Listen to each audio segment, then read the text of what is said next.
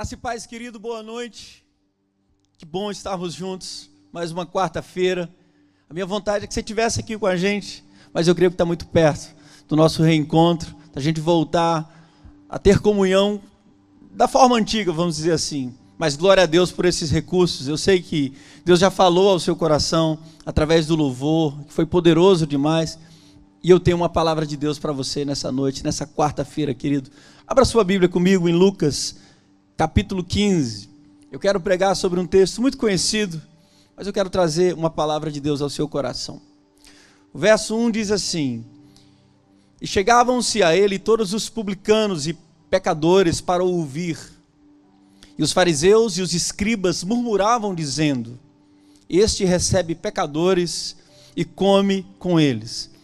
Eu quero só que você entenda então esse contexto, é o primeiro versículo desse capítulo. Nós vamos dar um salto agora, mas entenda esse contexto. Quem estava ouvindo Jesus quando ele vai contar essas parábolas? Eu vou falar apenas de uma parábola, a parábola do filho pródigo. Vamos para o verso 11 que diz assim: E disse: Um certo homem tinha dois filhos, e o mais moço deles disse ao pai: Pai, dá-me a parte dos bens que me pertence e ele repartiu por eles a fazenda, ou seja, a sua herança.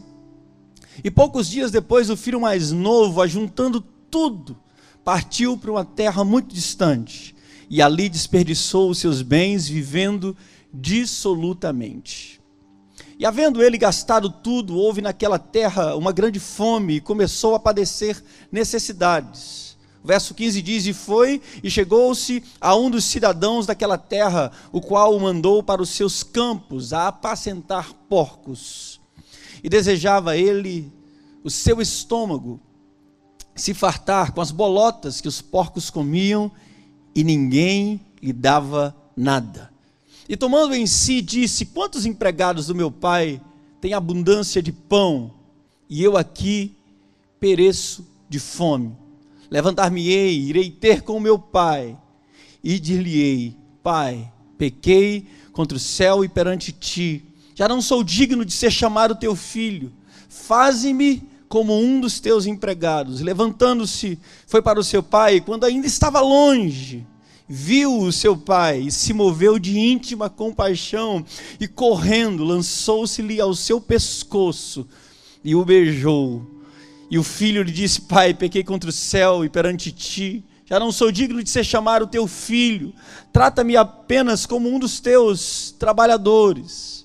Mas o pai disse aos seus servos: Trazei depressa a melhor roupa e vesti.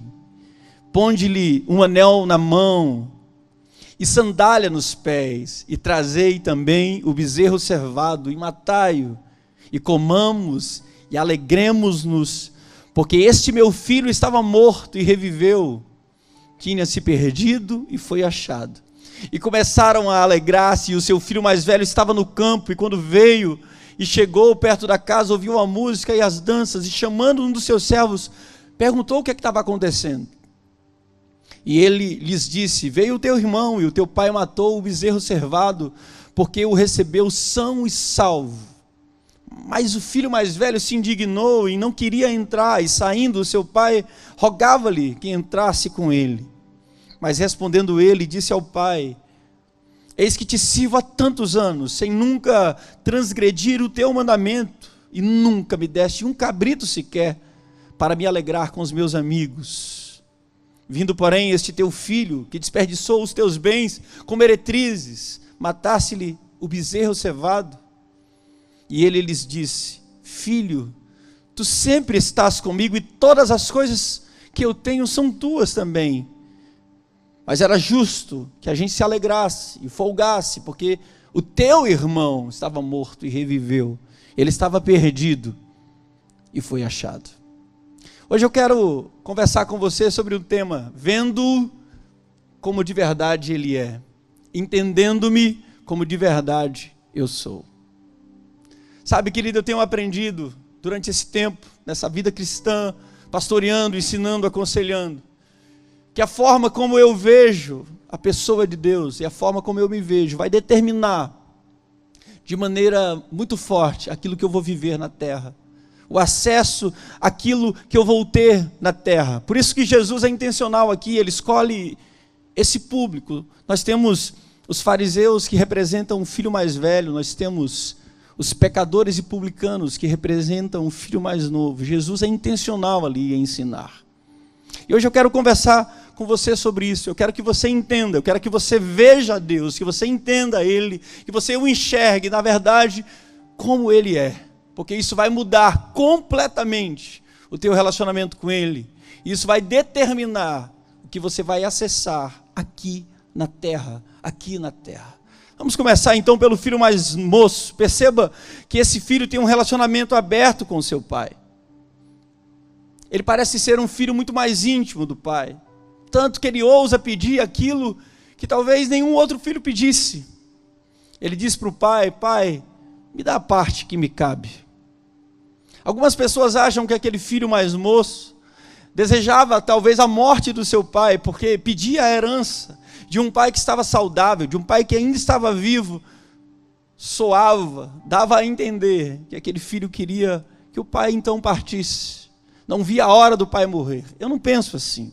Eu não acredito assim. Não é assim que eu enxergo esse filho. Vendo o contexto completo, eu entendo um jovem que um dia pira a cabeça e opta por sair da casa do pai, do aconchego do pai, do carinho do pai, da proteção do pai, para investir, para abraçar uma mentira que o mundo tem pregado, querido, muitas vezes para nós. Perceba que essa palavra é para cada um de nós que conhece a Deus, que tem relacionamento com Ele. Essa ideia de que aqui nós estamos perdendo tempo, essa ideia de que lá fora existe uma liberdade ou uma vida acessível que a gente nunca teve. Quantas vezes a gente precisa conversar com alguém, parece que a cabeça deu um nó, e ele diz: Eu preciso ser livre, eu preciso ser livre. Eu prefiro acreditar que esse filho está nessa ideia. Eu não creio que esse filho desejava a morte do seu pai, mas de alguma forma ele abraçou essa ideia mentirosa, esse sofisma que o mundo tem pregado que existe uma vida abundante lá fora. Então ele pega tudo que ele tem, ele pede ao seu pai e ele parte para uma terra distante. Mas eu quero que você enxergue comigo. Eu queria que enquanto a gente estivesse pregando aqui, você começasse a enxergar, que Deus gerasse, que o Espírito Santo gerasse uma imagem dentro de você. E eu quero que você se encontre em qual filho, qual filho você é. Você está dentro dessa casa. Que filho você é? O filho mais moço, o filho mais velho? Traduzindo, querido, muitos de nós estamos guardados e cuidados debaixo da proteção de Deus, mas por vezes nós optamos assim como o filho mais moço, em buscar essa tão sonhada liberdade e felicidade. Concluindo, o filho mais moço vê o pai como realmente ele é, um pai, e por isso ele não tem nenhuma cerimônia para pedir a ele o que ele acha que pode pedir. Ele abre o coração, ele tem uma visão perfeita de quem Deus é. Ele é o meu pai, e por isso ele pode pedir o que ele quer. O que é que eu entendo então, querido? que o filho mais moço usufrui de tudo o que o pai tem. A verdadeira identidade de Deus, quando eu entendo a sua paternidade, quando eu vejo como ele é, traz para mim um acesso de tudo o que ele tem disponível para mim e para você. E o contrário também é verdade. Quando eu não vejo Deus como um pai, então eu não me relaciono com Ele como um pai. E por isso tudo que é meu fica ali preso, eu não tenho acesso, eu não pego, eu não usufruo. O filho mais novo teve acesso a tudo o que ele tinha direito, porque ele via a Deus como um pai, um pai que realmente ele era. É óbvio que ele decide gastar o que recebeu do pai de uma maneira dissoluta. Ele vai para uma terra distante, ele gasta com meretrizes ele ouve a voz do inimigo, ele sai de casa, ele, ele acredita que lá fora a vida é melhor, afinal a vida é curta demais, será que eu estou perdendo tempo? E ele vai, ele vai. E ele tenta saciar essa fome, essa sede de viver, querido. Ele sorve toda a sua herança, como alguém que usa droga, e uma dose atrás da outra, uma picada atrás da outra, uma cheirada atrás da outra. Mas o fim é que ele não consegue saciar a sua fome. E ele gasta tudo que ele tem. O texto diz que há uma fome naquele lugar. E ele já não tem mais nada. E ele vai apacentar porcos na casa de alguém. É o único emprego que ele consegue. Esse é o fim, ou o primeiro estágio desse filho mais moço. Agora veja comigo, o filho mais velho. Perceba, a sua realidade é também moldada pela forma como ele enxerga o pai. Para ele, o pai é apenas um patrão, querido. Ele não consegue se relacionar com aquele homem como um pai, mas para ele ele é um patrão. O texto deixa claro que ao ver a festa, ele se ele se irrita, ele busca o pai, ele diz: "Como é que você faz isso? Eu te sirvo há tanto tempo, eu trabalho para você há tanto tempo. Olha o relacionamento que esse filho mais velho tem com o pai. Esse filho mais velho representa os fariseus, representam aqueles que cumprem ou teoricamente deveriam cumprir toda a lei, eles se acham merecedores das coisas, mas eles não têm com Deus um relacionamento paterno. Então ele olha para o seu pai, mas não o trata como pai, ele acessa apenas aquilo que um empregado pode acessar do seu patrão. E por isso isso molda também a sua vida na terra. Ele trabalha uma vida inteira, mas ele não tem acesso a nada. Ele trabalha uma vida inteira, mas ele não usufrui daquilo que de verdade já era dele. O pai olha para ele e diz: Meu filho, você sempre esteve comigo e tudo que eu tenho também é seu. Vendo como ele é, como é que você tem visto o Senhor?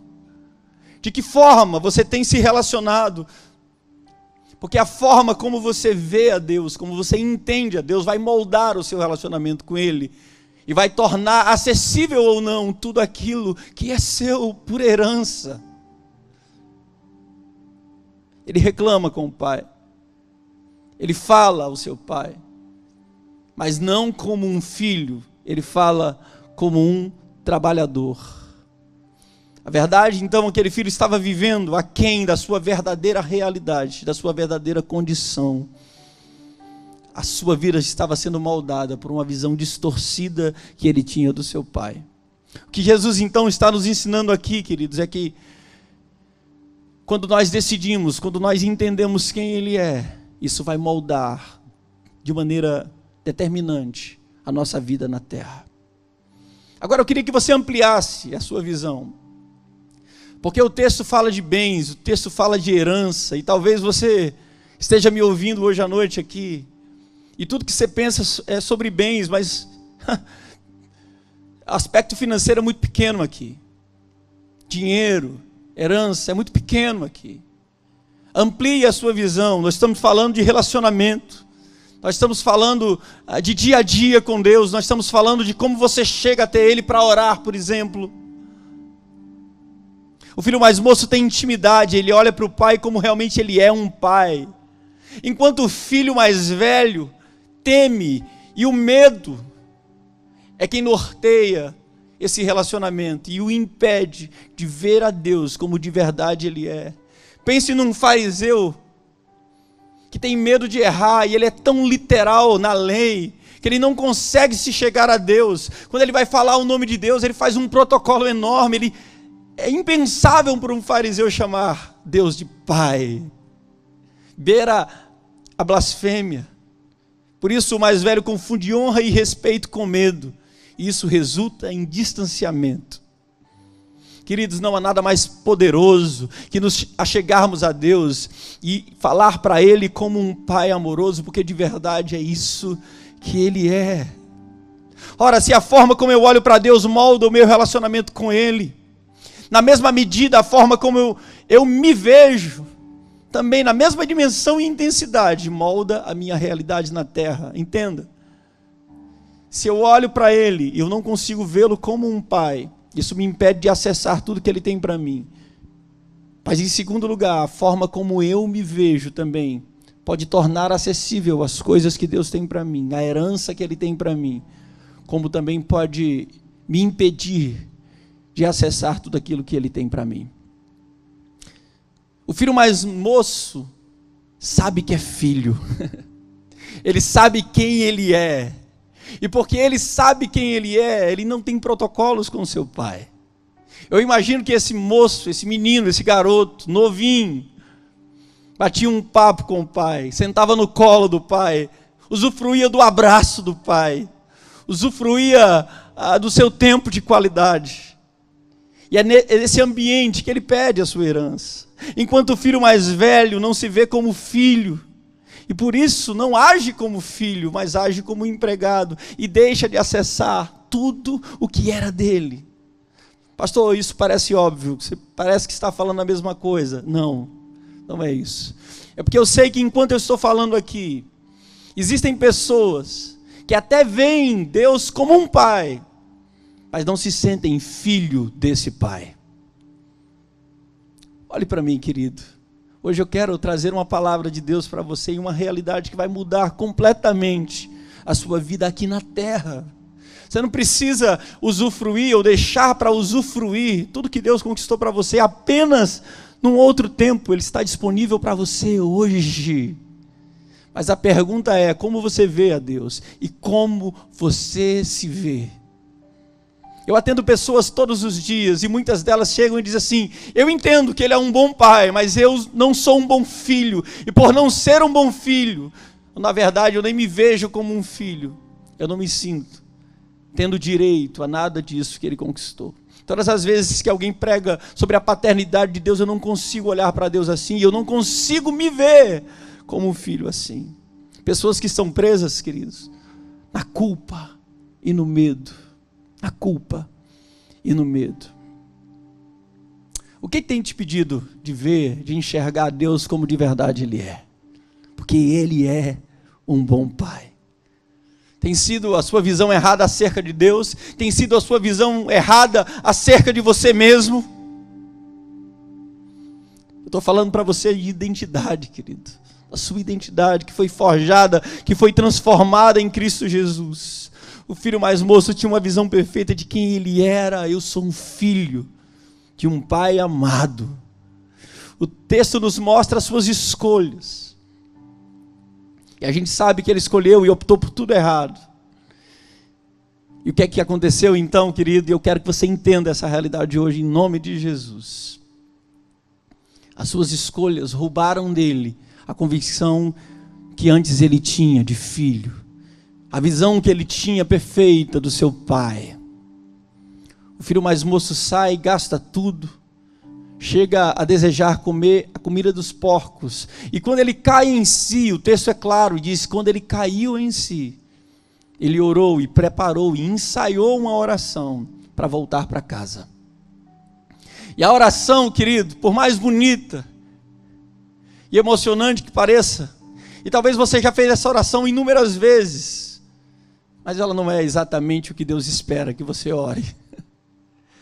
O filho mais moço ensaia e diz: Pai, me trata agora como um empregado. Porque ele sabia que os empregados do seu pai eram melhor tratados do que ele estava sendo tratado lá fora. Só que o texto diz que quando o filho corre para o pai, quando ele está chegando, o pai avista o filho de longe, de longe. Lucas narra dizendo que o pai sai ao encontro do filho, o agarra, o abraça, o beija, e ele ouve a confissão do seu filho: Pai, eu pequei contra o céu, eu pequei contra ti, eu não sou digno de ter, de ser chamado teu filho. O que é que o filho mais moço está dizendo? O meu pecado me roubou a tua paternidade, o meu pecado e as minhas escolhas me roubaram a minha filiação, mas não importa, o pai olha para ele ainda como um pai, ele não desiste de olhar para ele como um filho, ele abraça esse filho. Eu não sei se você está entendendo, querido, mas para um judeu ouvir isso é demais. Lembra quando eu pedi para você lembrar sobre o público, público que Jesus tinha ali, fariseus e pecadores? Isso é uma agressão para um fariseu. Um filho que fez o que fez e agora o pai corre ao encontro dele. Jesus está mandando um recado para os fariseus: olha, o Deus de vocês, o Pai de vocês, não consegue desistir de vocês. E quando vocês ensaiam uma volta, não é vocês que vêm a Ele, mas Ele corre, e ele abraça, e ele beija, e ele perdoa. E depois de ouvir aquela oração, ele se recusa a chamar o seu filho de empregado, ele se recusa a chamar o seu filho de escravo, ele se recusa a chamar o seu filho de servo. Será por isso que Jesus olha para os seus discípulos e diz: Eu não chamo mais de servo, mas de amigos. Jesus é esse modelo. E o pai faz uma festa, troca roupa, coloca anel no dedo e cuida do filho, mas o chama de filho, mas o mantém chamando de filho. Esse é o ensinamento para um filho que um dia perdeu a sua visão de Deus como um pai. Será que você perdeu a sua visão de Deus como um pai? Será que as suas escolhas o fizeram ver diferente? Ei, olha para mim, querido. Não foi Deus quem mudou, Ele permanece imutável. Ele é um bom e amável Pai. Foi você que se permitiu se desconstruir, mas Ele espera.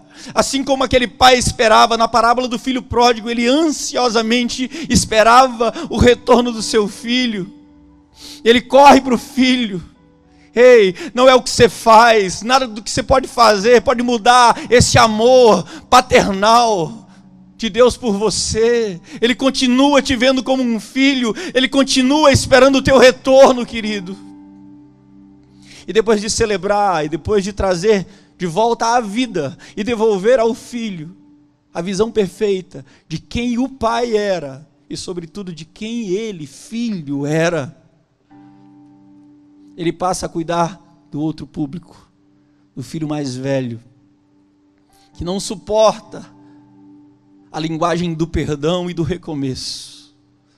Sabe, queridos, eu me preocupo com, com o excesso da religião, com a religiosidade de algumas pessoas, que sempre pregam ah, apontando o dedo, anunciando o inferno, não que ele não seja real, ele é real, mas parece que a mensagem não, não brota de um coração amoroso. Parece que nunca existe uma possibilidade de reencontro. E Jesus está ali com aquele público, eles ficam indignados. E Jesus, ao perceber isso, ele conta a história do filho mais velho, que não suporta o perdão. Ele diz: Esse teu filho.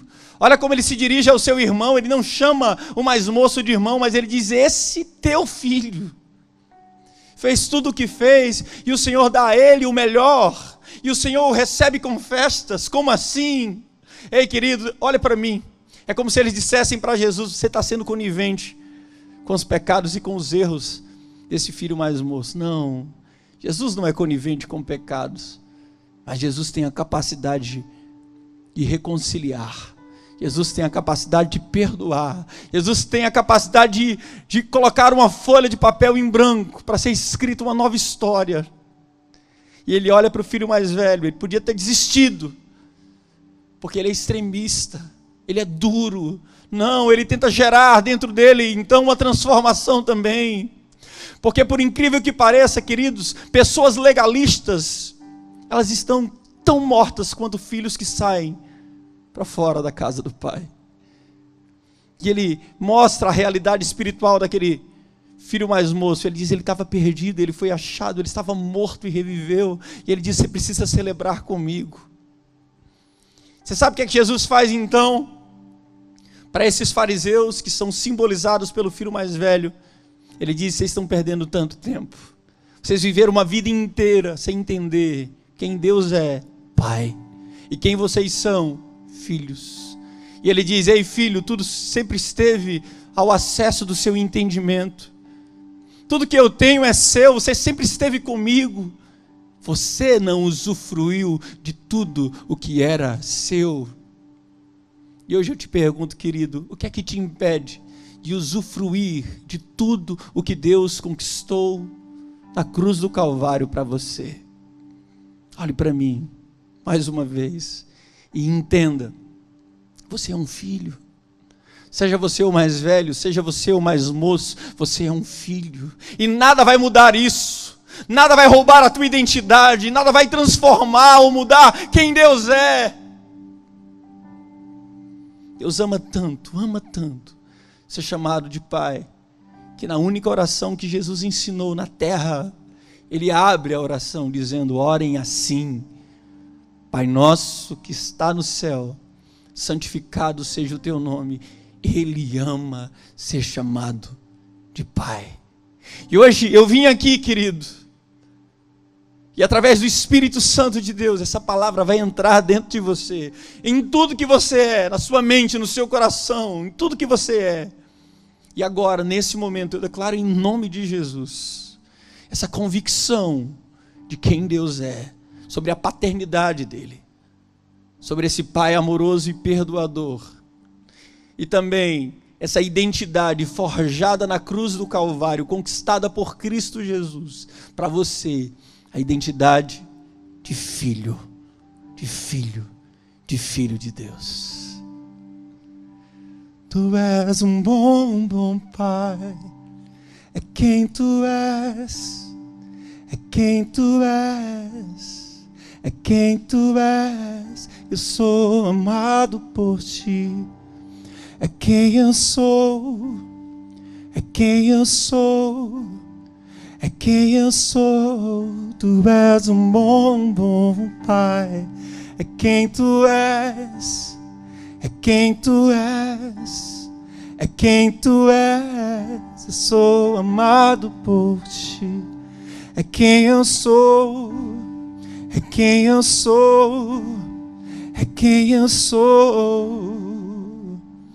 Essa verdade está dentro de você, querido. Essa convicção está dentro de você. Eu queria que enquanto a gente está ministrando aqui, se essa palavra falou ao seu coração, se essa verdade desceu para dentro do seu coração, eu queria que você escrevesse agora, querido, e dissesse: Eu estou voltando para a casa do meu pai. Enfim, eu me vejo como um filho. Enfim, eu consigo enxergá-lo como esse pai amoroso. Talvez você nasceu na religião, mas nunca teve um encontro com esse Pai amoroso, querido. Talvez as algemas da religião nunca te fizeram enxergar Deus como um Pai perdoador, de braços abertos, que corre ao seu encontro. Ele está fazendo isso agora. E eu creio que Deus está restaurando a sua paternidade dentro de você. Aleluia, aleluia. És perfeito em tudo que faz. És perfeito em tudo que faz. És perfeito em tudo que faz para nós. Cante comigo. És perfeito em tudo que faz És perfeito em tudo que faz. És perfeito em tudo que faz para nós. Tu és um bom, bom Pai. É quem tu és. É quem tu és.